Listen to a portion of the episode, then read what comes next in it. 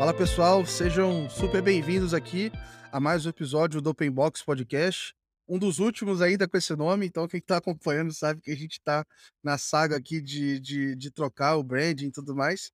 É, mas a gente continua aqui na, na, agenda. Eu sou o Gabriel Pereira, vocês já me conhecem. É, trabalho na Trupei, estou aqui na Open Box diariamente dividindo notícias e artigos aqui com vocês. É, e continuo aqui dentro do, do podcast trazendo pessoas aí com trajetórias super incríveis para a gente conhecer, saber quem está construindo o mercado, quem tem feito coisas é, diferentes. E hoje, mantendo aqui a nossa sequência, trouxe a Ludmilla para bater um papo com a gente. É, alguém aí já deve ter visto reportagem sobre a Zip, sobre ela, sobre o desafio super duro que é, é enfim, olhar para uma galera que ninguém estava olhando, que é pro autônomo, tentar ajudar a vida desse pessoal. É, enfim, já vi reportagem que ela é ex-engenheira da NASA, tem um monte de história para contar. Então, acho que o papo vai ser super legal. Bem-vindo, valeu por ter topado aqui, Ludmilla. Obrigada a você, Gabriel. Um prazer estar aqui, prazer falar de tecnologia, de inovação e de Open Banking. Boa. É... Eu gosto de começar sabendo mais da história das pessoas, né? Então, antes de falar de, é, de Open Bank, cara, quem que é a Ludmilla? De onde que você é, é, antes de você ir parar em Estados Unidos, queria saber um pouquinho mais da sua trajetória. Não, bom demais. É, eu sou engenheiro de formação, então eu, na verdade, vim de uma família de engenheiros. Primeira vez que eu ouvi a palavra engenheiro, eu tinha seis anos de idade. Minha mãe falou. Eu estava fazendo alguma traquitana na cozinha. Ela falou assim: Olha, você vai ser engenheira. Que maneiro, que maneiro. Eu falei: Não sei o que é, mas parece que foi uma coisa meio elogiosa, assim. E eu sou filha mais nova, então acabou que a minha duas, minha irmã mais velha fazer engenharia, depois minha outra irmã também, e, e, eu ainda acho meio que sem saber o que era também, é, prestei vestibular para fazer engenharia civil, olha só que engenharia, que é a engenharia mais tangível, né? Mas uhum. durante o ITA, felizmente, a gente tem a oportunidade de experimentar com várias áreas, e eu adorei as matérias de computação e decidi que eu queria mudar de curso e fazer engenharia da computação. Então, foi, foi muito bom, foi, foi uma escolha bem Pô, mas bem. Eu ia falar pra você que assim, é bem é, incomum você pensar, você falar assim, ah, uma família de engenheiras. É algo que acho que é a primeira que eu ouvi falar, né? Porque, É. enfim, a gente sabe que o acesso aí, enfim, dentro de exatas não é tão é, não é tão presente. Na né? sala de engenharia quase não tem mulher, né? acho que está mudando bastante hoje em dia, graças a Deus. Mas é. Não, é, não era tão comum, né? Não, total. Foi total da minha mãe. Assim. Minha mãe sempre incentivou muito a gente a fazer qualquer coisa. Né? Minha mãe é uma pessoa que só acredita. Então, a gente mandando bem, pô, você manda muito bem matemática, pô, manda muito bem física. Então, eu sempre senti que tinha é, muito apoio, muito. É, me sentia muito empoderada, assim, a, a realmente perseguir o que eu quisesse. E eu gostava muito de número. Eu aprendi, eh, eu aprendi os números antes de saber o nome dos números. Então eu sabia do tipo fazer, eu sabia fazer 200 mais 300, mas eu não sabia qual que, que chamava 200 o número ou 300, eu só sabia Caraca. operar. então, isso muito incentivado por ela, então foi foi algo que foi até bem natural né, crescer num ambiente que já tinha, né, esse, todo esse apoio e empoderamento como se uma bolha né, uma realidade paralela, onde aquilo era sempre natural, esperado e, e normal a gente perseguir esses cursos. Então, foi, Legal. foi bem privilegiado. Meus pais não são engenheiros, nenhum dos dois, então isso foi uma coisa bem, bem nossa. É, e, assim, computação também. Muitas vezes as pessoas têm esse estereótipo de, putz, só comecei a programar criança, não sei o quê. Não fui entender, saber que computação existia durante o ITA, no curso lá de, de ser, nossa, e aí, que fascínio, nossa matéria é demais, é hoje eu corpo do deserto. Eles te mandavam escrever o código no, no caderno? É, tinha muito de lousa. é, putz, fascinação total. Mas assim, até aí era, era algo só intelectual. Eu fui entender computação como profissão no meu primeiro estágio, que foi na NASA. Então, aí que eu entendi, beleza, o que, que faz um engenheiro de software no dia a dia? E eu vi que era bem legal o que fazia. Eu falei, pô, eu quero fazer Pô, isso. mas peraí, mas você, pô, agora você. eh, falou como se fosse o estágio ali do outro lado, tu foi parar no como foi seu estágio na É NASA? que Isso foi aonde faz isso? não, foi que meu cara, eu não sei se foi o primeiro ou foi o segundo, eh, não, foi meu segundo estágio, já foi meu segundo estágio. manda o currículo no e-mail? Como é que você vai Cara, parar na NASA? site, vai lá no site SSCI, que é o que é o es programa de estágio de verão do telescópio Hubble. E Caraca. e aí alguém falou: "Meu, eu estava procurando estágio, estava de estágio de verão, estava fazendo aquele Ciência Sem Fronteira, né, tinha ido passar 2012 nos Estados Unidos, primeiro estado do programa, e aí fala: "Pô, vou fazer estágio aqui e tal", aí todo mundo lá: "Nossa, como é que consegue estágio? Como é que faz?", eu não sabia nada, né, estava morando sozinha nos Estados Unidos, sem ninguém. E aí uma pessoa muito especial falou assim: "Aplica lá no site, que Caraca. tem vaga". E e é bonitinho, né, pediu as cartinhas de recomendação para os professores da aula, né, e e aí fui selecionada. E, tipo, é um programa que é muito mais pra astrofísico, pra físicos do que pra computação, mas tinha essa vaga lá, e é foi é bem divertido. É, é bem mágico mesmo, tipo, Maneiro. telescópio Hubble, eh, é um escritório é um escritório bem legal, era só só era só sobre o telescópio, esse instituto que chama. E, enfim, e aí eu vi, tipo, foi eu sabe, estar no meio da cadeia de geração de valor, assim, que é do tipo, pô, tem um tem um dado que chega no telescópio, e aí do outro lado tem um cientista na ponta que precisa interpretar e vai fazer estudos, tirar conclusões baseados nas visualizações. Então, Caraca. a NASA tem um software proprietário, né, de fazer o processamento e a manipulação desses dados, e eu trabalhei no time que construía esse software e criava features em cima, e. Tinha muita, eh tinha muita, sei lá, eu imagino um negócio desse, não é que você não é que você pode errar, mas você não pode, né, tipo, você vai mandar um fazer uma conta errada, sei lá o que que você faz.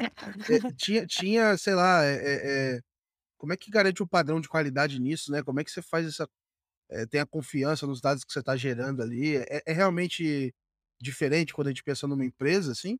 Olha, sabe que eu não não achei tão diferente do do que eu vivi depois em fintechs, etc, em termos de teste unitário, teste de integração, né, de ter um um uma especificação ali bem precisa, né, com testes de, isso aqui colocando esses inputs, esse é o resultado, eh, esperado. Então, acho que depois que fui trabalhar, né, no Square, que é uma fintech lá no Vale, e, né, um nível de rigor também bem bem parecido, bem paralelo. Então Uhum. mas foi uma ex experiência legal, né, porque tem um nível de criticidade ali, da ferramenta que você tá criando, e dezenas e dezenas de outros Aham. cientistas iam usar aquilo pra conduzir seus Caraca. estudos. Eu só consigo lembrar agora desse desse filme da Netflix aí do do Não Olhe Para Cima lá, do pessoal falando: "Não, tá vindo vai bater no vai bater na terra, não vai, vai, não vai", falei: "Caraca, cara, que" pra mim, conta, assim, né. NASA Hum. é, assim, pra mim, cara, NASA é muito é um negócio muito de de filme, assim, cara, um negócio imagino como é que deve ter sido o primeiro dia lá, né, você chegando muito facinho, viu, de mo muito. de mochila nas costas. Foi muito bom. Mas, enfim, depois desse desse estágio eu continuei uma aí eu percebi: "Putz, meu, essa profissão é a profissão" eu gostei da profissão em si. E e quais foram os elementos que eu gostei? Primeiro, a a capacidade de gerar impacto, é igual gente grande ali, num momento tão cedo da minha Uhum. carreira, e era uma coisa quando eu fazia paralelo com, né, minha irmã é engenheira química, eu engenheiro civil, parece que tem uma progressãozinha ali, né, você vai gerar impacto quando você já é sênior, você já tá ali num nível Uhum. maior, eu falei: "Poxa, pô, tô com uma bagagem pequenininha e já consigo criar algo que tem valor de verdade, eh, nessa cadeia aqui, né, esse cientista". Então foi essa sensação de: "Poxa, não preciso ser tão sênior pra ter um lugar na mesa ali, pra estar construindo algo que tem valor". E o segundo ponto foi, eh, experienciar a cultura de tecnologia. Então, estar num ambiente que, eh, é que acho que valoriza bastante a qualidade do trabalho, a profundidade, né, que tem muito debate saudável, debate mais científico. Me lembrou muito do né, uma cultura como a gente tinha na faculdade, de, né, mais científico, de debater muita ideia, de ser um debate muito saudável e, e aquilo ser muito estimulante para mim. Então eu Sim, gostei que tá muito. confortável também para, sei lá, participar também, né? É, exato.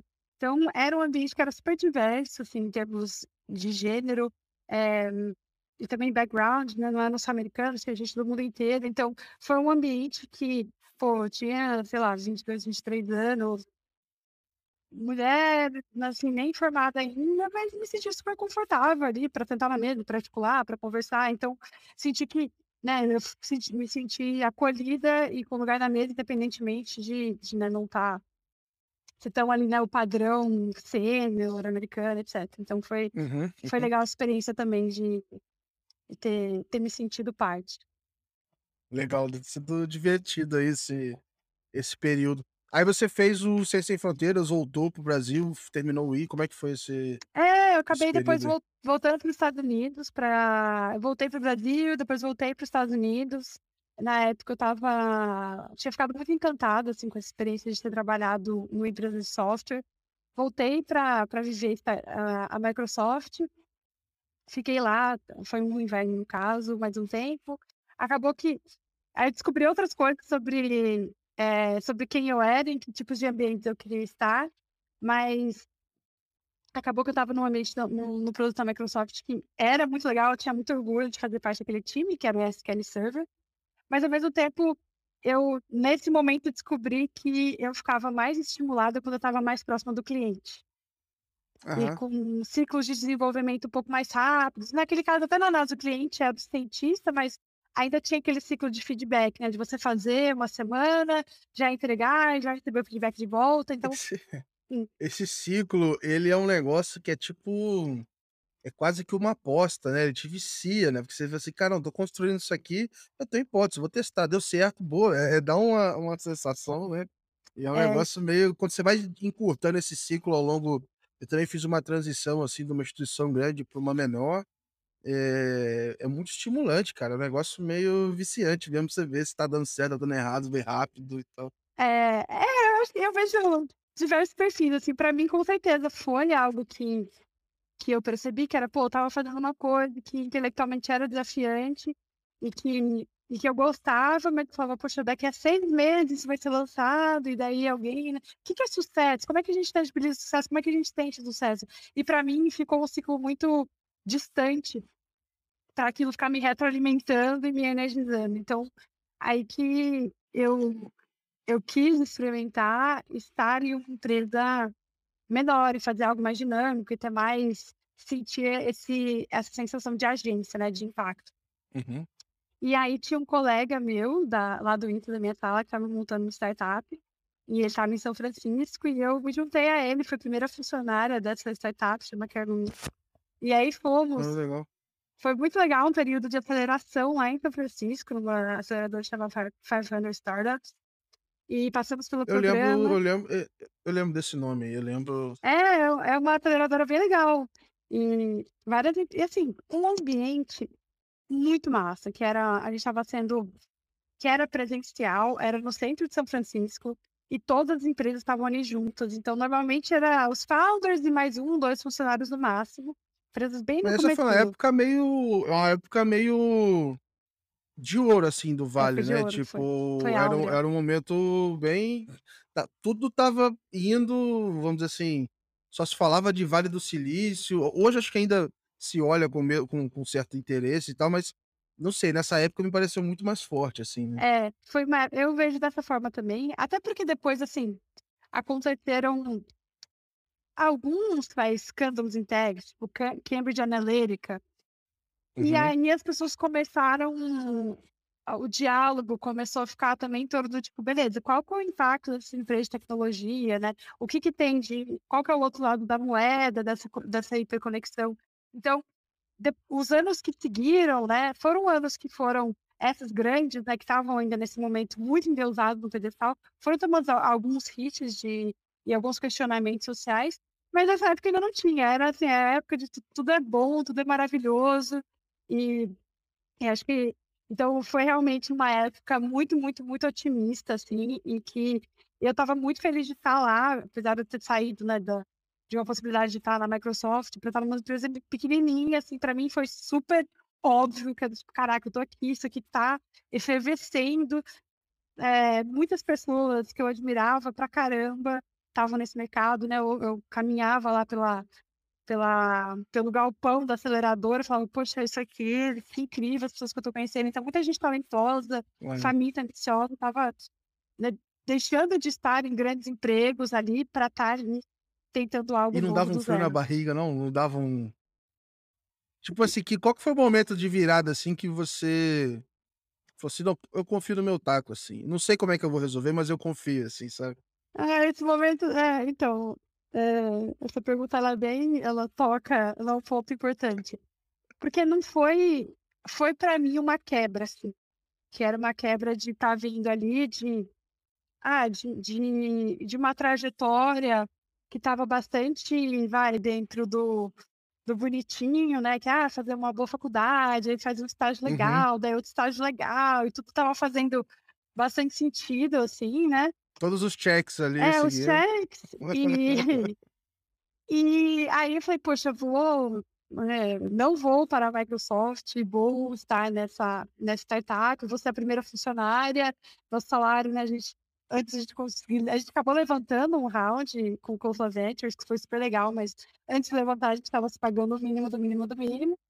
Então foi uma quebra de muitas expectativas, assim, e... mas a virada de chave foi, tipo, foi pensar que foi tá um momento da minha vida que eu acho que eu posso apostar mais.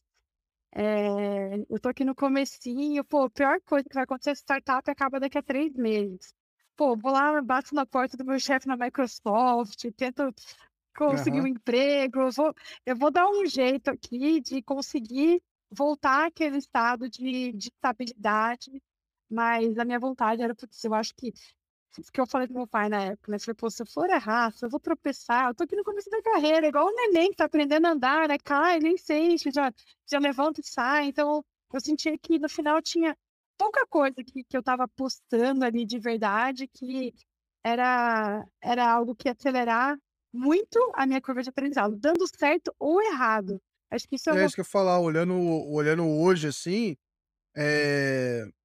você tinha condição de se manter viva ali, o risco, entre aspas, é praticamente zero, porque essa história para contar, ela te abre tanta porta da mesma forma que às vezes até mais do que se falar assim, ah, tô seguindo o tradicional aqui. Exato. Que pelo menos hoje as pessoas estão super abertas a ouvir isso e valorizar, né? E valorizar, exato. Então eu, pensava, tipo, essa história. É... E não precisa essa empresa dar certo para isso aqui ser uma história de aprendizado, de evolução, de crescimento acelerado. Então foi nisso, é isso que eu me apeguei e de fato, depois a gente acabou não conseguindo levantar né, aquela taxa de é, entre o CID e a CDA é um espaço tão sensível para as startups, mas eu saí, fui procurar emprego no Vale, assim, coisa mais normal do universo é, é fazer o que eu tinha, né, tá, tá numa startup que não conseguiu levantar a próxima rodada, e, e ela continuou vivendo, mas né, ficou um crescimento mais, é, mais estável, e, e quando eu fui contar o que eu tinha feito, as pessoas valorizaram muito, porque eu era ali, né, uma engenheira que estava como plena, mas que já tinha montado o sistema de notificações do zero, tinha subido a aplicação do uhum. zero, tinha tocado um monte de coisa. Então, óbvio que isso tem um baita valor também. Que legal, que legal. E, e deve ser muito. Eu, eu não sei, eu fico com a sensação assim, é, até de. Eu, eu, eu tava numa, numa fintech, uma época, numa, numa, numa startup em Singapura, isso em 2016. É, e, era, e era isso, assim, não tinha rolado o Series A nem nada, tinha ali um, um seedzinho ali. É, e chega uma hora que você. Não sei, no começo eu me perguntava muito se eu era capaz de fazer ou não. E depois de tanta coisa para fazer que não dava nem tempo de eu me perguntar, é, de ter síndrome do impostor. Tenho que fazer, vai indo fazendo e tal. E aí, quando você para pra respirar, você olha pra trás e fala, que legal esse negócio aqui, como é que ficou e tal. É. É, enfim. Que é esse vício do ciclo rápido mesmo. Acho que é isso que vai. Não te Quem deixa gosta, respirar, né? aí tu vai. Tu continua seguindo. E aí você foi pra Square depois, foi isso? fui para Square, é, eu tinha tido já uma experiência é, nessa, nessa startup, chama Carlu, a gente era um diretório de creche. Então, tem um número gigante de creches nos Estados Unidos. Então, a gente era uma maneira dos pais ganharem confiança nas creches, tá? entenderem, ter uma pegada digital ali para a creche. E um lugar onde os pais colocavam testemunhos, né, para trazer uhum. aquele nível de confiança na escola. E, e, eu tinha trabalhado um pouco na, no gateway de pagamento, porque uma das dores dos pais é que as escolas não aceitavam meios digitais de pagamento, era cash, era dinheiro ou cheque. E eu tinha trabalhado já nessa integração e, e tinha gostado de, de, ter um pouquinho desse gostinho de o que, que é, né, estar tá no gateway de pagamento, o que, que é integrar e fazer as lógicas. E acabou que eu queria ter, antes de voltar para o Brasil, eu queria ter experiência numa empresa que fosse uma escola mesmo, que eu fosse ter contato com, com gente que estava ali, que o job description era me formar como profissional e que alguém já estava validado naquela posição, né? então gestores experientes, cultura de engenharia mais madura e, e poder viver o que, que era uma fintech que estava operando em gigante escala e quais eram as práticas de engenharia, quais eram as práticas de produto e como é que você fazia isso rodar é, é um sistema que roda milhões e milhões e milhões por segundo. Então, me identifiquei muito com dois elementos. Né? Um era a própria cultura do Square. O Square tem um, tem um discurso que é de empoderamento econômico do pequeno negócio, do pequeno negociante, que não fica só nas palavras. Porque às vezes tem uma empresa uhum. que vai lá e fala, tem um monte de slogan, né? E daí você você não vê aquilo incorporado no processo de tomada de decisão. Né? Ah, beleza, você quer cuidar do seu cliente, mas beleza, agora que a gente está decidindo uma feature de produto de engenharia, como é que essa voz da marca, essa missão da empresa está sendo integralizada mesmo na, como input na hora de decidir? E o Square eu senti isso nas, nas pessoas, assim, né? Como é que elas. O, os engenheiros, por exemplo, tinham é, noção de como viviam os nossos clientes e conseguiam contar histórias, né, tangibilizar o que, que a gente estava construindo. Isso me encantou, encantou, bastante e me fez acreditar que, tipo, putz, essa empresa aqui é genuína na missão de, de empoderar economicamente, de construir para o pequeno negócio. E esses foram os fatores que, que me encantaram muito. Eu falei que tinha dois fatores, só lembrei o primeiro até agora. é, Mas esse, esse aí já te picou, você já ficou com, com com esse aí mais pra frente, né? Até chegar na Zip. Né? É, exatamente. Fiquei com isso muito forte. É uma empresa que se importa muito com o produto, se importa muito com é, boas práticas de engenharia. E, putz, no Square eu consegui. Entrei como engenheiro de software e num time que é bastante um time de produto, então tinha ali ótimos product managers, ótimos product designers. Então, ah, gostei ah, muito de trabalhar nessa nesse, no olho do furacão, assim, desenvolvimento de produto, né? De estar sentada na frente da, dos clientes, de voltar com aquele feedback, mudar. Legal.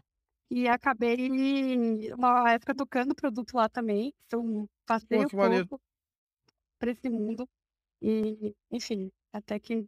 É, eu, eu ia falar que o bom é que você pegou é, esses aprendizados, essas práticas, é, num período que provavelmente isso chegou um pouco depois no Brasil, né? Então, sei lá, a forma de olhar produto, como é que o mercado amadureceu, foi, acabou sendo um pouquinho depois, né? Então você acabou já pegando isso aí antes, né? O que talvez também tenha, tenha te ajudado com, a, com essa base na hora de, de começar a pensar na, na Zip, né? Sim, é, foi, foi algo que até motivou a minha, a minha volta para o Brasil, que era Óbvio que a gente tem ótimos tipos de produtos no Brasil, ótimos de engenharia, mas assim, é uma cultura que ainda está menos difundida, né? Tem menos, menos profissionais que já estão maduros, menos profissionais sêniores, então eu vi ainda que existia principalmente um gap cultural, assim, de tipo, ah, como, como, como se é uma empresa que tem produto no centro, que como é que é uma empresa que está colocando a voz do cliente ali como um input gigantesco na tomada de decisão e, e indo conversar com o cliente, entendendo como o cliente se comporta, como o cliente pensa. Então, essa técnica de, de produto lá, que a gente já tinha um time super sênior, super experiente, é uma coisa que no Brasil ainda tinha menos densidade de, de pessoas com vivências assim.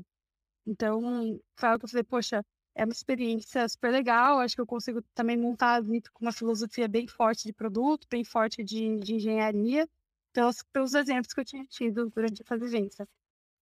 Legal. Você ficou quanto tempo lá no Square? Acho que dois anos e meio. É, deu uma Ah, é um pernadinha. bom. E acabei voltando 100% condicionada a ter conhecido os meus sócios. É.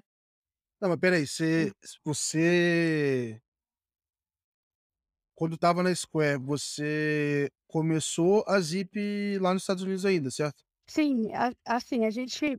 Eu conheci meus sócios eh, através de uma conexão, uma colega nossa que tinha feito ITA comigo, que estava na MIT. E aí ela, ela nos apresentou e eles estavam terminando o MIT, o MBA lá, estavam se Aham. preparando para voltar para o Brasil, mas eles já tinham começado a incubar a Zip do próprio MIT. Então eles eram, o André era presidente do clube de fintech lá, os, o Bruno e o André já tinham feito tour de fintech no mundo inteiro, na África, na América Latina, já estavam vindo para o Brasil entrevistar cliente para montar a Zip. E aí, quando eles estavam para se formar, que sabe, pô, a gente precisa de alguém, é, uma, uma sócia técnica, porque para agregar essa visão de produto e tecnologia para nossa visão de negócio. E aí que a gente.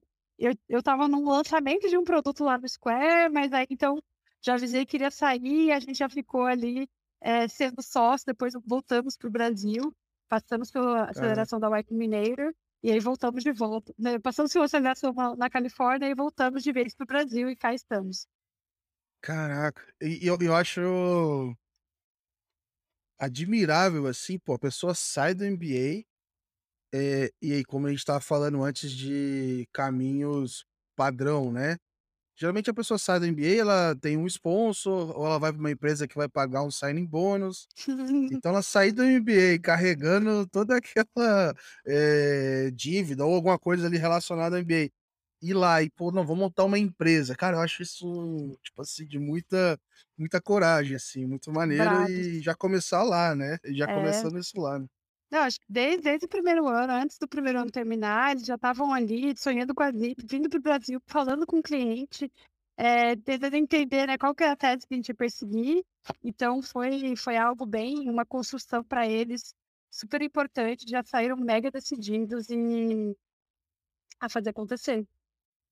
Cara, que legal. E nessa época que vocês já estavam falando, eh, o- a, questão de profissionais autônomos já era relativamente forte no Brasil, né? Eh, eh, Sim. Enfim, se você quiser agora contar da Zip, a hora, Ah, a hora é agora. Não, muito bom. É, bom, a gente sempre, a gente pivotou o produto cinco vezes, então assim, a gente passou Maneiro. por várias emoções. É, Ah, mas a gente nunca pivotou o problema, o espaço que a gente estava observando, que era o espaço do autônomo, que normalmente não tem funcionários, no Brasil são 25 milhões de pessoas que estão ali ganhando a vida vendendo, revendendo, fazendo comida e muitas vezes faz parte da economia informal, nem se identifica como um negócio e, e dores de desorganização, dores de falta de acesso a crédito, diversas dores. Então a gente ficou ali por algum tempo rodando essas dores, tentando conversando com o cliente, tentando entender eh, por onde que a gente iria atacar o problema. E a nossa oferta hoje é a gente tem uma linha de capital de giro é um crédito instantâneo montado em cima do Pix para gastos recorrentes para o autônomo girar o negócio. Então, se você imagina alguém que, algum autônomo que produz comida, tem uma marmitaria, essa pessoa precisa no fim de semana ir lá e, e comprar todos os ingredientes, vai preparar a marmita e vai vender, e aí se recapitalizar. E o que a gente dá é esse ciclo financeiro, né, para a pessoa poder fazer a compra inteira ali no, no atacadista, uma compra Legal. que ela vai fazer muitas vezes no dinheiro mesmo, mas ela está condicionada às vendas da semana passada para conseguir comprar os insumos para a venda da semana que vem. Que a gente vê muitas vezes acontece algum gap que o autônomo deixa de fazer o tanto de venda que ele poderia porque não teve capital de giro para comprar os insumos suficientes. E hoje a gente resolve essa dor focada nesse cliente, entende como ele pensa, como ele toma a decisão e criou uma solução prática que, que dá essa sensação de, de controle de não perder é, oportunidade de negócio. Legal. E vocês dão dinheiro na mão do cliente, certo? E aí ele vai lá e, e- e compra o que precisa. A gente dá uma linha, então gente, nosso produto é 100% digital. É, o cliente ele aplica com a gente, se ele for aprovado, ele vai receber uma linha e ele está ali o limite, 400 reais é, limite semanal. Ele vai usando. Então ele, ele usa, paga, usa e paga, usa e paga. Então ele fica com aquela linha ali e conforme ele vai usando, ele também vai é, ganhando novos aumentos de limite, etc. Imagino como é que deve ter explodido aí de demanda durante a pandemia, né? Como é que esse negócio deve, enfim, quantidade de gente que foi, né, para informalidade, foi para para virou Trabalhado. autônomo, foi foi muito foi muito alto, né?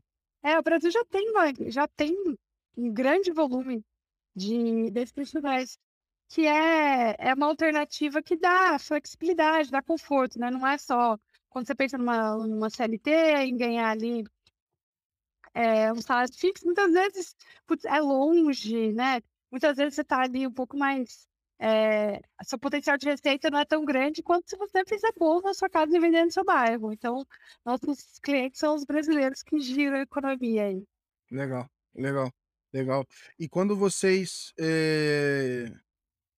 Não sei, eu fiquei curioso quando você falou de pivotar e tal. É... Sei lá, se quiser contar algum caso específico de alguma, é, alguma forma que vocês estavam abordando e, enfim, o que, que vocês foram, sei lá, aprendendo ao longo do caminho, assim. Sim, é, a gente. O nosso primeiro produto era um empréstimo também já de ciclo semanal. E a gente focava muito em, em autônomos que trabalhavam em plataformas digital. Então, pensa Uber, iFood, etc. Que a gente falou, putz, essa profissão está crescendo muito, esse né, gig economy. E gente falou, pô, vamos fazer produto para eles, porque eles têm uma cadência de recebimento direitinho e tudo mais. É... E assim, o produto ia bem, deu certo, mas a gente queria algo que fosse mais integrado ali no dia a dia, né? Não é empréstimo que você pega, você paga e acabou, né? A gente queria construir uma relação com o cliente. Então a gente falou, pô, a gente precisa de um produto que não seja assim, um ciclo de vida tão curto, talvez. A gente quer estar ali, ser o, o, a coisa, a ferramenta, né? Quer ser uma ferramenta de trabalho para o nosso cliente, algo Uhum. de alta recorrência, que o cliente tem uma sensação de, putz, eu vou lá, vou resolver meu problema e está muito presente no dia a dia. Isso é algo que a gente tem hoje. O nosso cliente tem altíssima recorrência e o Legal. NPS nessa plataforma é super alto. Então, foi mais assim, putz, que sentimento que a gente quer ter, né? Qual é a relação que, os nossos, que a gente quer que os nossos clientes tenham com a nossa marca? E nunca é fácil, assim, vou, mas quando a gente pensa, a gente sempre teve nós sócios um pensamento muito de, longo prazo. É do tipo, a gente quer construir a Zip, né? Um business que vai fazer, que daqui a 10 anos vai ser um business gigante, icônico, que vai ser referência nesse mercado. Então, putz, não tinha Legal. tanta, vai, pressa, ah, vou cortar um caminho, vou fazer aquilo. Não, vamos fazer do jeito que a gente acredita, que a gente acha que é o duradouro, que vai levar a gente mais longe. Então, por isso que a Legal. gente foi paciente aí nesses primeiros aninhos. Boa. É, e, enfim, imagino que vários desafios aí para conseguir ajustar o modelo, para conseguir ofertar esses créditos e tudo mais. Eu queria saber nesse meio do caminho, se já foi quando estava na Zip, foi antes, qual foi teu primeiro contato assim com com Open Bank, né? Eu sei que vocês usam aí já e tal, mas eu queria saber Uhum. é, qual foi esse primeiro contato. Eu sei que nos Estados Unidos o Open Bank é todo diferente, é um negócio meio ali pelo mercado, é cheio de, de diferenças. Então, queria saber um pouquinho desse histórico seu também. Não, perfeito. Eu só fui, já tinha ouvido a expressão, mas eu só fui entender isso da Open Banking já aqui em 2020, no contexto de Snip, é, muito por essa, esse, esse anseio de, se a gente quiser enxergar o cliente um olhar diferente, a gente vai precisar de um dado diferente. Se a gente Uhum. estiver operando com os mesmos dados, né, que, que têm sido usados nas últimas décadas para tomar decisão, a gente vai chegar, a gente vai alcançar o mesmo público. Então, essa ânsia de a gente precisa de um novo olhar e achar é, e, e que o dado responda uma outra pergunta. Porque o dado que o Bureau vende muitas vezes é ah, qual a probabilidade de inadimplência no mês 12, né? Pô, gente, essa pergunta não é a pergunta que, que eu quero saber. Eu quero saber, pô, esse cliente tem caixa, ele tá gerando negócio, ele tá prosperando, é, tá vendendo, Ele tá com qual frequência? No, a cada vez que passa, ele vende mais ou menos, né? É isso que a gente quer. Uhum. Quando você pensa intuitivamente, se o negócio está indo bem ou mal, você pensa nesses parâmetros, você não pensa num, num score de probabilidade de inadimplência. Então, essa filosofia a gente queria trazer para o produto. E foi aí, nesse contexto, que, que o Open Banking foi parecendo algo que tinha muita sinergia com o que a gente estava querendo fazer. Legal, legal. Ah, e tem esse desafio de dar o crédito realmente, sei lá, tem um cara que você pega para analisar e aí vem o dado padrão, né? Ah, o faturamento dele tem uma faixa que varia de 40 mil a 500 mil. Ele... E o score dele é ruim, tá com o nome sujo. E aí você vai ver, né? De fato, ele de repente ele fatura 100 mil, o nome tá sujo porque tem uma luz tá, que tá atrasada e ele não pagou. E aí você vai ver era um cara que você poderia emprestar dinheiro e, na verdade, pelos meios comuns, você acaba é, tomando a decisão de não emprestar, né? É, exato. Então, acho que tem. A gente consegue. A gente sente que quando você olha ali o Open eu tô, o Open Finance dele, eu tô vendo uma visão que é muito mais condizente com a realidade e o momento dele hoje. E, enfim, então estava bem filosoficamente assim, encantada e a gente está conseguindo integrar isso no nosso fluxo hoje. Legal. E quando é que foi a decisão de começar? Como é que foi esse processo? É, dentro do que você puder dividir, assim, né? É, Uhum. o que, que tem, como é que vocês têm feito o Open Bank dentro da Zip? Perfeito. É, a gente começou é, com uma, muito uma estratégia de vamos usar esses dados para entender a, a pergunta de renda, né? Entender melhor qual é a renda que esse autônomo está girando. Então, a gente começou por aí, então o coletor pegava cliente, né, e, e pedia Open Bank, entendia a renda, às vezes conseguia mudar a faixa de cliente baseado, baseado na renda. Mas depois a gente foi ficando um pouco mais arrojados, o que, que mais dá para fazer? Até que hoje a gente desenvolveu uma política pro- proprietária de concessão baseada em dados de Open. Então, hoje a gente consegue ali é, usar esse dado em, em muitos casos em substituição a, a, a qualquer outro dado de, de mercado. Então, Estamos conseguindo fazer coisas bem legal. legais. Ah, isso é uma é uma flag legal pra caramba, assim, né? Porque você vê que é, por mais que esses dados. Eu, eu gosto da teoria de que a gente vai democratizar, entre aspas, aqui o crédito, porque a gente vai ter pensamentos diferentes usando os dados para decidir se quer emprestar ou não dinheiro. Porque, na verdade, esse dado ele não é novo, né? Ele estava na mão do outro banco até É. outro dia e o banco não tem apetite em emprestar dinheiro para ele. Mas nas mesmas condições, vocês topam. E aqui na Tupay a gente pode topar e, e, e- e por aí vai, sabe? É Então eu acho que a gente vai ter essa diversidade, assim, de, de pensamento, assim. É, e eu acho que é bom para provocar até o- os meios tradicionais, assim, né? Falar, cara, se tem um modelo de negócio lá, né? Então, se, pô, se a Zip tá emprestando semanalmente para essa galera, e eu tô falando que eu tô negando aqui, cara, eu, eu deveria repensar um pouco o que eu tô fazendo, né? Eu deveria. é, é, é, enfim, tem algum valor aqui que eu tô deixando de, é, de pegar, né? É, aí, sei lá, queria saber um pouco de como é que foi, talvez, contato com o cliente. Não sei se você já estava tão próximo ali, mas sabe assim, cara, o pessoal topava compartilhar tranquilo, perguntava se era.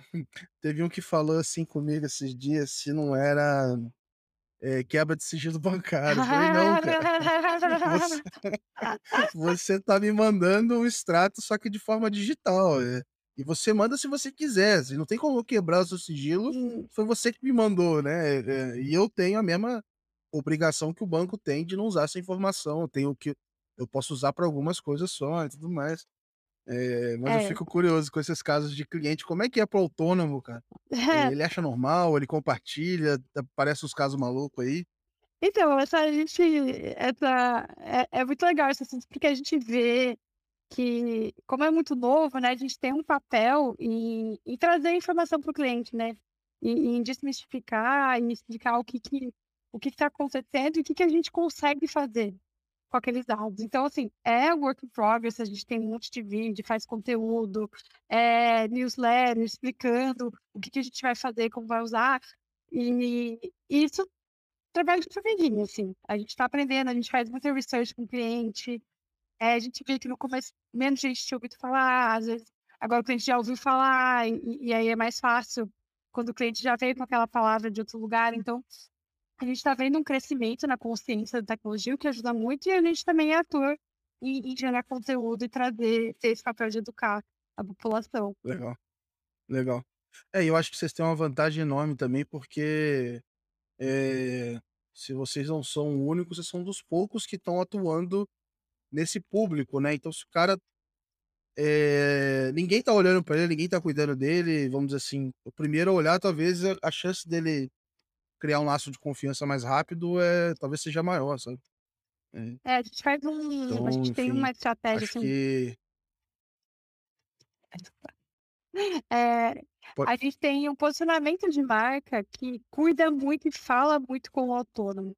Então, a gente tem essa preocupação de adequação de linguagem, de no nosso Instagram de celebrar muito a profissão, né, de colocar, de dar uma, uma importância que tem mesmo, né, mas celebrar isso que é algo que traz muita identificação para o autônomo, e acho que e esse é o nosso objetivo, criar essa relação mesmo de, de parceria e confiança, e mas é muito da nossa marca, enfim, nossa marca é como é que a gente conversa com esse cliente, ganha confiança, mostra que a gente está do lado. E essa é a nossa construção aí nos últimos anos. Legal. Legal, legal. É, eu tenho uma confissão para fazer aqui, que, enfim, fiquei curioso pra caramba com o caso de vocês. E eu fui testar o onboard, né? Fui lá botar meu.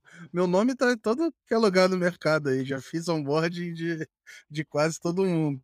Então, eu passei lá pelo onboard. Eu, eu, tô, eu tô sujando o seu, seu onboard porque uma vez eu dei os dados, na outra eu não dei. É, tô, tô, tô, tô recebendo e-mail aqui porque eu queria acompanhar, assim. Realmente foi super.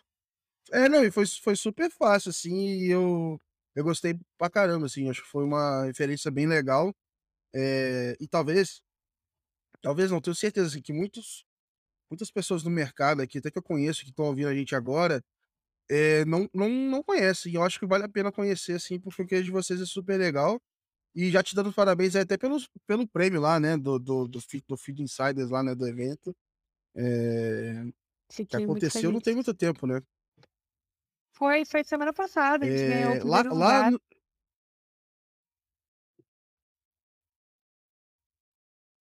E qual foi o. Qual foi o case? Eu vi que vocês ganharam, mas eu não, eu não vi exatamente qual era da categoria, né? Qual case que era. Sim, o que a gente ganhou foi o foi a inovação de, de plataformas de crédito para pequenas empresas. Então, a gente criou com um case que era, misturava ali o giro semanal do autônomo com o Open Finance mesmo. Então, a gente contou essa história, o que a gente está conseguindo fazer. Ah. E foi, foi, bem, foi bem gratificante, ter um reconhecimento bem, reconhecimento bem legal, porque a gente trabalha muito com, para o autônomo, mas também com o autônomo, né? Para entender necessidades, comportamentos, decisões, angústia, medos. E isso é algo que está muito no nosso dia a dia de produto, de estar sentado frente a frente com o cliente e entendendo o que, importa para eles. Acho que isso foi é, um, uma celebração e reconhecimento que a gente está é, aí fazendo algo que é realmente inovador e está na direção certa para construir um, um, pintar um novo ecossistema, né? Ajudar na construção desse novo ecossistema de acesso. Vou aproveitar o gancho aqui para fazer a propaganda também do da rodada que vocês acabaram de fazer, né? Então, é, enfim, se quiser dividir um pouco o que, vocês estão pensando aí de, de, de planos aqui para frente, acho que fazer uma captação no momento tão tenso que está no mercado, acho que prova ainda mais o valor do negócio, né, em momento que vocês estão. Né? Obrigada, obrigada. É, foi, foi realmente muito, muito. Estamos muito felizes comemorando muito dentro de casa essa, essa captação. A gente tem uma equipe super enxuta, né? Quando é que hoje a gente está com 30 funcionários, né? Então, assim, a Zip é super pequenininha. A gente tem um, uma equipe mega enxuta e um time que, meu, é muito comprometido, muito dedicado. E eu falo que é um time de, de missionários. Eh, o dia que a gente lançou política de open banking, que a gente tinha montado, foi um dia, assim, que galera foi a loucura, assim, foi muito legal. Estava todo mundo do tipo: "Pô, isso aqui foi a coisa mais significativa que eu já construí na minha carreira". Isso várias pessoas diferentes que tinham participado no do projeto. Então a gente tem esse time que é altamente engajado, e acho que é o que é a força motriz, assim, que permite que a gente consiga ter esses insights, estar próximo do cliente, conseguir usar dados em escala.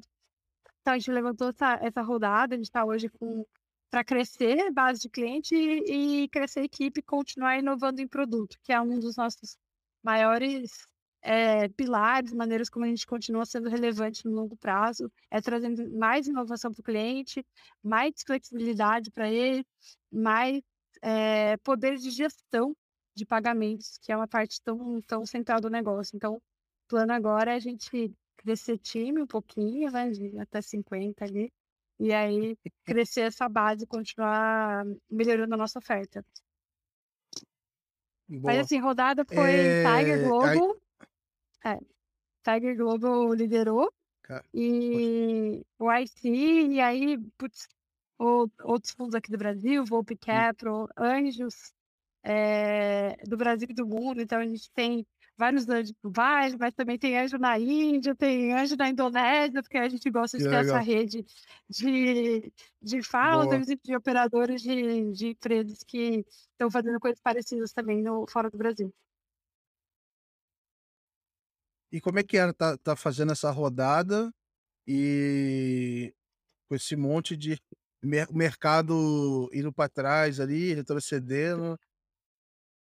É, a a gente a gente pensa muito até nas próximas, né, na próxima rodada, no nosso B, a gente acha que sim, o o capital tá mais escasso, mas a gente, desde o começo, teve uma preocupação muito grande com o lance de unit economics, burn de caixa, então, como é que e quando a gente olha para os financials da Zip hoje as coisas estão bem bem sólidas e e caminho claro pra e e e um business que para de pé. Então, a gente sabe que investimento vai ter menos nesse momento, mas também vai ter espaço, você chega lá com uma tese Uhum. fechadinha, com um caminho bem claro de rentabilidade, que bons times e e bons modelos de negócio vão continuar tendo capacidade de levantar. Então, a gente tá até sabe que vai ser mais difícil, mas otimista em relação às nossas próximas rodadas também.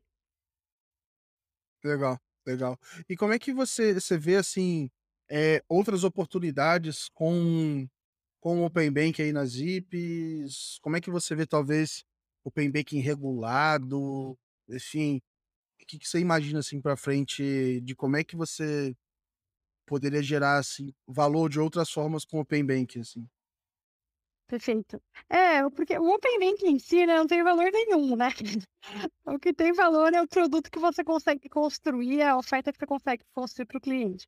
Então, a Zip se apoia muito no calendário de inovação do governo. Então, hoje, nossa plataforma é é inteira em construção de Pix, Open Finance, a iniciação de né, iniciação de pagamento que que tá entrando agora, então a gente tá muito ligado em todo esse roadmap de de inovação, e até em como usar o próprio banking pra facilitar o onboarding do cliente, que hoje a gente, eh, ainda não usa dessa forma e poderia estar usando. Então a gente pensa ainda em como deixar a experiência para o cliente ainda mais simples, desde o processo de identificação, eh, até conseguir potencialmente pensar em outros produtos, além do que a gente oferece hoje. E mas a gente é muito ligado esse nesse roadmap de inovação do do Banco Central em geral. Legal, legal. Eu até estava, enfim, eh, vindo aqui do do evento, eh, fui participar do evento do Congresso Mundial de Open Banking, e aí estavam se discutindo lá do PSD2 e que morreu, que vai ter PSD3, sei lá o quê. E estavam falando aí de uma como se fosse uma rede de APIs ali, onde era possível isso tudo discussão, né, eh, onde fosse possível ter APIs premium. Então você tem a API comum do open banking, que tem uma certa frequência, uma certa, eh, entrega, mas você Uhum. teria APIs premium e etcétera.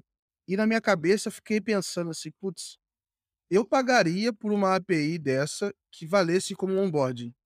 Porque talvez Hum. se eu sei que o cara tem conta há 10 anos no Itaú e eu consigo achar uma maneira de me alavancar naquele naquela informação ali, e o Itaú seja remunerado por isso, e eu também vou ter economia aqui de de de tempo, de custo Uhum. etcétera.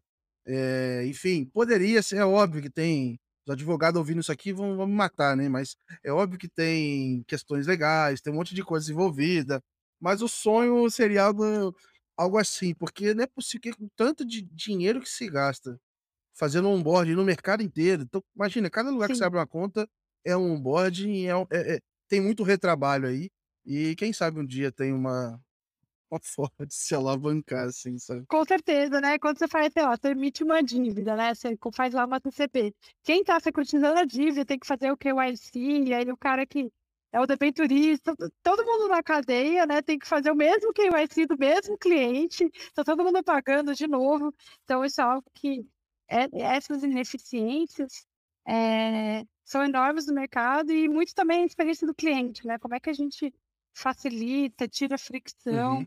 eh, com esses dados, então sou bem gosto muito dessa visão também da gente conseguir simplificar os produtos financeiros e evitar um monte de recompra do do mesmo dado. E um monte de times que Boa. ficam trabalhando nas infraestruturas pra, né, pegar esse dado e É um bater com os dados não sei aonde. Não, vamos parar de pensar nesse problema, né, alguém resolve o problema, a gente compra a solução e tá tudo certo. Exato. A gente poderia já estar em 2032 provavelmente, se a gente não tivesse esses retrabalhos, assim, no no se você for olhar no mercado É. inteiro aqui. Exato. Eu Verdade. eu queria te ap aproveitar aqui, Ludmila, eh, eu eu quando eu tô chegando no final aqui, eu gosto de provocar o pessoal a a me dizer como é que imagina o mercado lá na frente, pode ser especificamente open banking ou não, o mercado do modo geral, mas assim, eu peço previsões ousadas aqui, acho que não o normal a gente já a gente já tem aí, a gente lê no jornal e tal, assim, que que você, eh, acredita, assim, que a gente vai ver no mercado daqui a 5, 10 anos, o que você acha que pode ser de diferente, assim, de legal para o para o consumidor, assim? Boa. Eh, tem uma previsão que eu tenho, é muito em relação ao uso do Pix. Eh, hoje a gente já vê, muito fala sobre Pix, mas assim, em número de transações ainda é só 5%. Eh, do né, considerando papel e e ele meios eletrônicos, né, que é o cartão. Então assim, isso é algo que eu vejo que eu eu acho que vão surgir muitos e muitos e muitos produtos que tem o Pix no centro, inclusive, eh, outros produtos de crédito, a gente já tá vendo alguns surgindo, então eu acho que, eh, o Pix em checkout, transações eletrônicas, acho que isso vai ser algo que a gente vai vai mudar muito, e daqui pra frente até substituição do próprio cartão, que que é uma a bandeira, né, já é um meio mais antigo, né, o cartão de crédito é um produto antigo, de bem ou mal, é antigo. Sim, Quem quem sim. tem operação de cartão de crédito sabe que você troca arquivo com a bandeira, é arquivo, não é API. Quando eu comecei a Uhum. operar nesse mercado, eu: "Caraca, qual que é a API da bandeira?" Não tem API da bandeira. Tem lá, você joga no bucket o arquivo, processa aquele arquivo. Então eu acho que é um Caraca. produto que não se atualizou muito, né, no no nas últimas décadas, e e eu acho que o Pix vem aí pra chacoalhar esse mercado.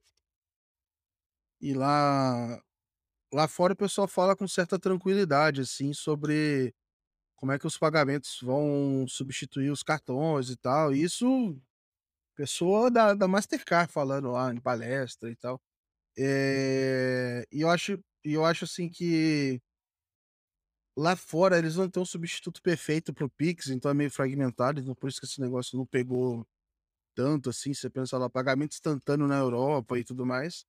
Eh, mas especificamente no open banking, eh a experiência de iniciação tem tudo pra ser muito boa, assim, mas ela tem que ser muito boa, porque o concorrente aqui, ele é muito, eh eh, melhor do que o concorrente na Europa, assim. Então pra ganhar do Pix eu até botei hoje brincando, assim, de, eh, um meme daquele cara que fica mostrando as coisas simples, falou assim: "Olha, eh, pra que que tu vai fazer isso e ter toda essa volta, sendo que o copia e cola é muito razoável, assim". Eh, então acho que, Eh, acho que se a gente resolver, a gente tem um potencial enorme para facilitar ainda mais o Pix. Agora, se a gente não resolver a experiência, a gente vai de copia e cola até É, até o povo não é, aguentar mais, assim. o iniciador, eu acho que quando tiver uma experiência que é mais, né, o débito automático de fato, coisas que são diferenciais ali, acho que tem tem mais chance, mas de fato, né, hoje meu produto funciona com copia e cola. Nada a reclamar. Eu passei, eu eu eu eu tinha eu eu e é engraçado que, assim tudo na minha cabeça, assim, que era potencialmente um risco, deu muito certo, assim, porque, sei lá, o nome Pix não tem como você falar errado, copia e cola pegou, cara. Minha mãe sabe que é copia e cola, entendeu, do Pix. E É. e então, assim, eh eh eh, no Open Banking já não é tão fácil, mas, eh, pra mim, assim, é meio absurdo como é que tem vários acertos sucessivos, né, o Pix parcelado e tudo mais. Muito bem Parece que é uma feito. onda de coisa boa, assim, só vai é o negócio só só melhora, assim, cara. Feliz de ver e e lá no evento lá fora, lá na na Espanha, cara, todo mundo vinha perguntar, assim, pessoal de fora, super curioso e tal, É demais, muito porque orgulho. é um negócio fora da curva, assim, super legal. Pra você ter uma ideia, a Zip lançou ó, a gente em era fim de doi o o Pix foi lançado em novembro de 2020, né. Em janeiro a gente lançou um produto, a gente na época tinha o cartão de crédito com fatura semanal, que já o a única maneira de pagar a fatura era no Pix. O Pix tinha 2 meses de idade, não tinha boleto. Caraca. A gente apostou tão pesado que ia pegar, que a gente não construiu o boleto no produto, falou: "Cara, vai ser copia e cola, a gente vai explicar pra galera como é que usa, e vamos nós, e se Animal. der ruim a gente constrói". E nunca nunca teve boleto, é só no Pix. Animal, animal. Enquanto isso, nesse Ousado. período aí, tá nesse período aí eu estava discutindo eh, que a iniciação de pagamentos tinha que ter TED. Falei: "Não, gente, tira isso, esquece TED". "Ah, não, mas tem uma determinada instituição que não tá no arranjo do Pix, e pessoa, né, o cliente que tá nessa instituição não vai conseguir usar". E aí você fica: "Putz, entendo, beleza", tipo, mas fala: "Cara, tem que arrumar um então bota a instituição no arranjo, vai vamos lá neles lá, a gente dá uma força lá coloca eles no Pix, assim, a gente a gente não pode obrigar o mercado inteiro a desenvolver esse negócio aqui". Eh, Total. mas enfim, É. eh, faz parte e e eu tenho sentido muito essa, eh, enfim, essa colaboração do mercado, assim. Não sei como é que é a relação de vocês aí com com outros players ou com os bancos, etcétera, mas pra mim o Open Banking tá sendo uma desculpa muito boa, assim, pra fazer benchmark, conversar, acho que tem todo mundo tem sido muito receptivo, assim. É. Não, eu também sinto mesmo em relação, né, "Putz, como é que a gente vai travar a adoção e e fazer esse benchmark com as outras empresas", é algo que a gente tem feito também. E eu acho que eu sinto uma coisa que eu já sentia nos Estados Unidos, e quando eu estava lá na 500 naquela incubadora, e eu sinto aqui no no Brasil também, é o ambiente das startups e fintechs querendo se ajudar, né. A gente já trocou tanta ideia, né, a gente tá aqui, tem du a gente tá trabalhando, né, Sim. construindo negócios que são pra ajudar, acesso a crédito a pequeno negócio, troca ideia e divide o que tá funcionando. Então acho que isso é algo que, eh, é saudável para o ecossistema e e e são agendas que animam muito, acho que abre muita porta pra gente criar coisa nova, vai melhorar a experiência do cliente, trazer mais gente para o sistema. Então, eu sinto que tem essa essa sensação de: "Putz, a gente tá trabalhando aqui, tá todo mundo progredindo o país como um todo, né, acima de qualquer coisa, a gente tá gerando, Uhum. eh, um ecossistema melhor". Legal. E é muito bom mesmo. Eu eu a gente tá chegando no final aqui, eu queria já te agradecer aqui pelo pelo tempo, Ludmila, e, enfim, queria aproveitar pra fazer uma última pergunta, que é, enfim, que dica que você dá pra quem tá ouvindo a gente aqui pra, enfim, pra uma mulher no início de carreira, cara, e aí, como é que faz pra pra entrar na NASA? Como é que faz pra entrar no meio de um monte de dev e seguir carreira? Como é que se desenvolve nesse mercado, assim? Que dica que você tem pra esse pessoal que talvez esteja no início de carreira aí e tenha esses desafios todos pela frente ainda? Olha, pô, pô, Gabriel, sua pergunta é difícil pro final.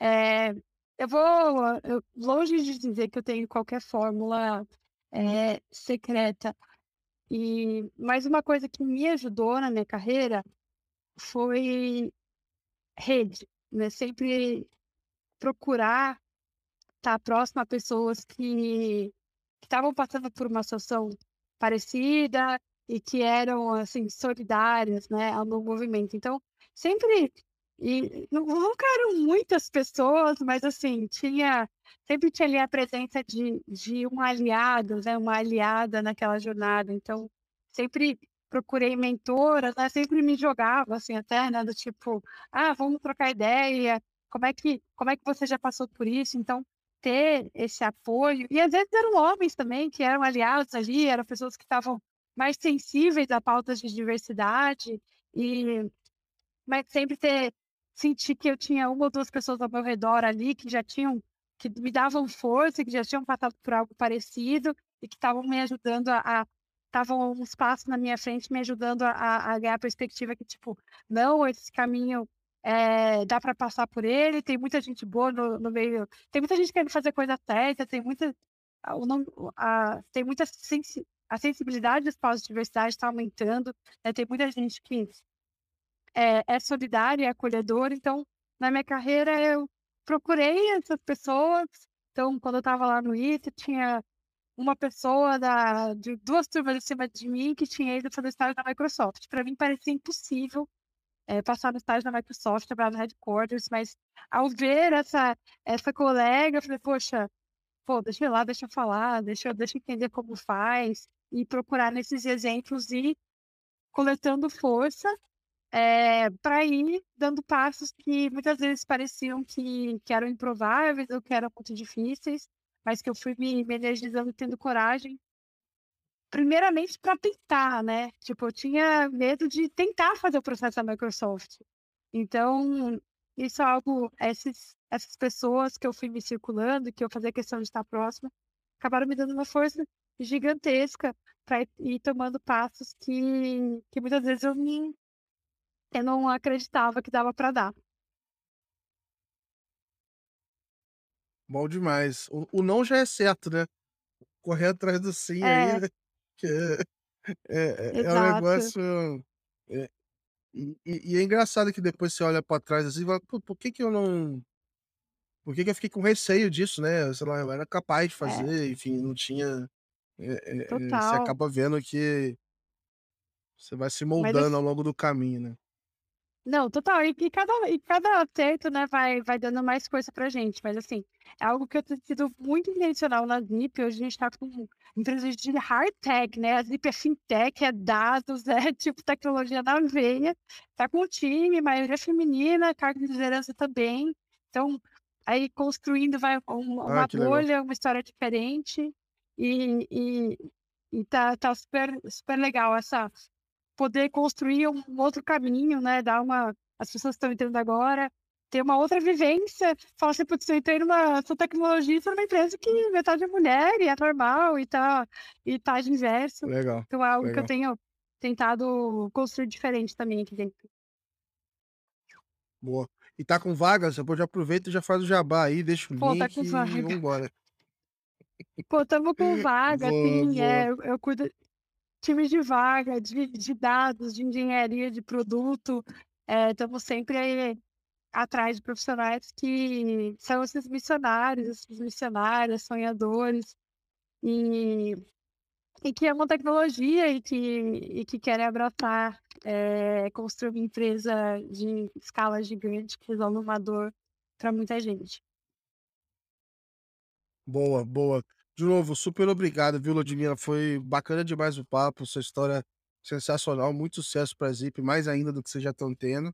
Eh, realmente acho que, assim, mais do que construir um produto assim, nada contra o iPhone, tá, mas, pô, o iPhone é legal pra caramba, tu construir um iPhone, né, um produto que vai marcar uma geração, mas, cara, você pegar uma galera, né, você fazer um produto pra uma galera que tá precisando, eh, fazer disso um negócio, ainda ter um impacto e ajudar, eh eh, essa população e tudo mais, cara, isso pra mim acho que não tem não tem preço. Eu acho, fico muito feliz é, quando eu vejo um negócio desse funcionando. Então, enfim, parabéns total e obrigado por ter vindo e dividir com a gente o episódio, com certeza ficou muito especial.